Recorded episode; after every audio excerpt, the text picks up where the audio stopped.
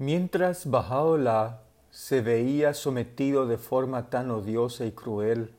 a las pruebas y tribulaciones inseparables de aquellos días tumultuosos, otro luminar de la fe, la valiente Tajeré, sucumbió rápidamente a su poder devastador. Su carrera meteórica, inaugurada en Karbelá y cuya culminación marcaría Badasht, iba a encontrar ahora su consumación final en un martirio que bien puede figurar como uno de los episodios más emotivos del periodo más turbulento de la historia Bahá'í.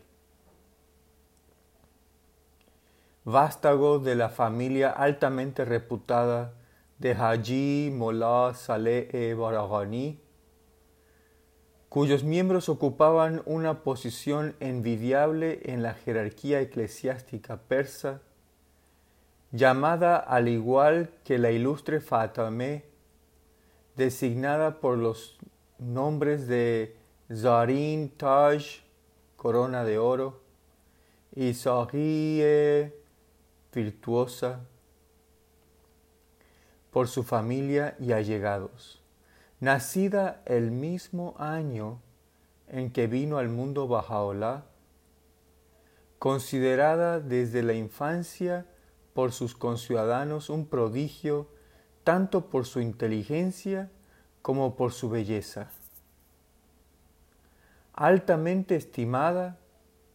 antes de su conversión incluso por algunos de los más altivos y eruditos olamás del país, debido a la brillantez y novedad de los puntos de vista que proponía. Aclamada Horat e Aini, solaz de mis ojos, por su admirado maestro Seyed Kazem, nombrada Tajeré la pura, por la lengua del poder y la gloria, y la única mujer alistada por el Bab como una de las letras del viviente, a través de un año al que ya se ha hecho referencia en estas páginas, había establecido su primer contacto con la fe que habría de considerar, de continuar propagando hasta su último aliento y en la hora de mayor peligro, con todo el ardor de su espíritu indómito sin que la amedrantaran las protestas vehementes del padre, despreciando los anatemas del tío, impasible ante los más graves llamamientos del marido y hermanos, sin amilanarse ante las medidas que, primero en Karbelá y posteriormente en Bagdad y después en Razvin, habían adoptado las autoridades civiles y eclesiásticas para atajar sus actividades, prosiguió abogando por la causa Babí con energía redoblada. Mediante elocuentes alegatos, denuncias intrépidas, disertaciones, poemas y traducciones, comentarios y correspondencia, persistió en enardecer la imaginación y concitar por igual la lealtad de árabes y persas hacia la nueva revelación, al condenar la perversidad de su generación y al abogar por una transformación revolucionaria de los hábitos y costumbres de su pueblo. Era ella la que hallándose en Karbelá, el bastión primerísimo del Islam chií, se había sentido movida a dirigir largas epístolas a cada uno de los olamás residentes en la ciudad, quienes relegaban a la mujer a un rango ligeramente superior al del animal, negándole incluso la posesión de un alma,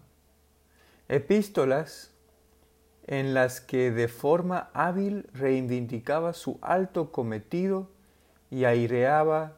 los malévolos designios de estos. Fue ella la que, desafiando abiertamente las costumbres de los fanáticos habitantes de esa misma ciudad,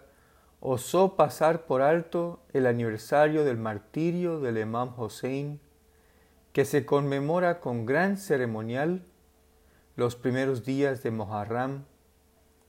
para celebrar en su lugar el aniversario del nacimiento del Bab, que recaía en el primer día de aquel mes. Fue mediante su prodigiosa elocuencia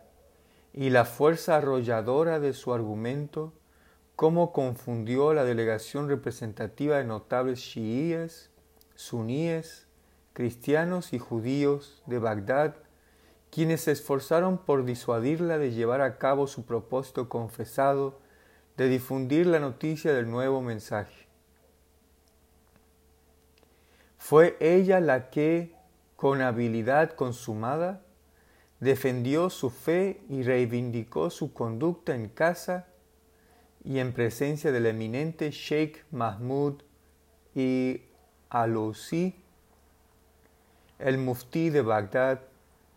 y quien más tarde celebró sus entrevistas históricas con los príncipes, olamas y oficiales del gobierno que residían en Kermanshah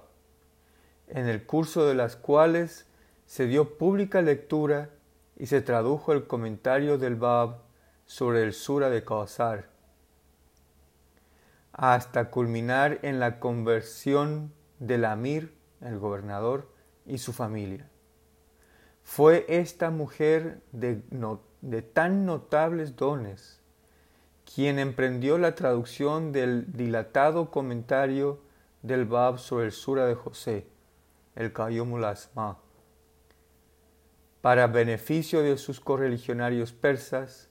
y quien se desvivió por esparcir el conocimiento y dilucidar el contenido de aquel poderoso libro. Fue su intrepidez, habilidad, destreza organizativa y su entusiasmo inagotable lo que consolidó las victorias recién ganadas en un centro tan hostil como Jazvin, y que se ufanaba de que no menos de cien de los más insignes dirigentes eclesiásticos del Islam viviesen dentro de sus puertas. Fue ella quien, en casa de Bajaola en Teherán, en el curso de sus memorables entrevistas con el celebrado Wahid, interrumpió de repente el discurso erudito de éste sobre los signos de la nueva manifestación y vehementemente le instó mientras sostenía su regazo a Abdul Baha, entonces un niño, a alzarse y demostrar mediante actos de heroísmo y autosacrificio la hondura y sinceridad de su fe. Fue a sus puertas durante el cenit de su fama y popularidad en Teherán, a quien acudía la flor de la sociedad femenina de la capital para escuchar sus brillantes discursos sobre los principios sin par de la fe. Fue la magia de sus palabras lo que ganó a los invitados de una boda, apartándolos de los festejos con ocasión del matrimonio del hijo de Mahmud Khane Kalantar, en cuya casa estaba confinada,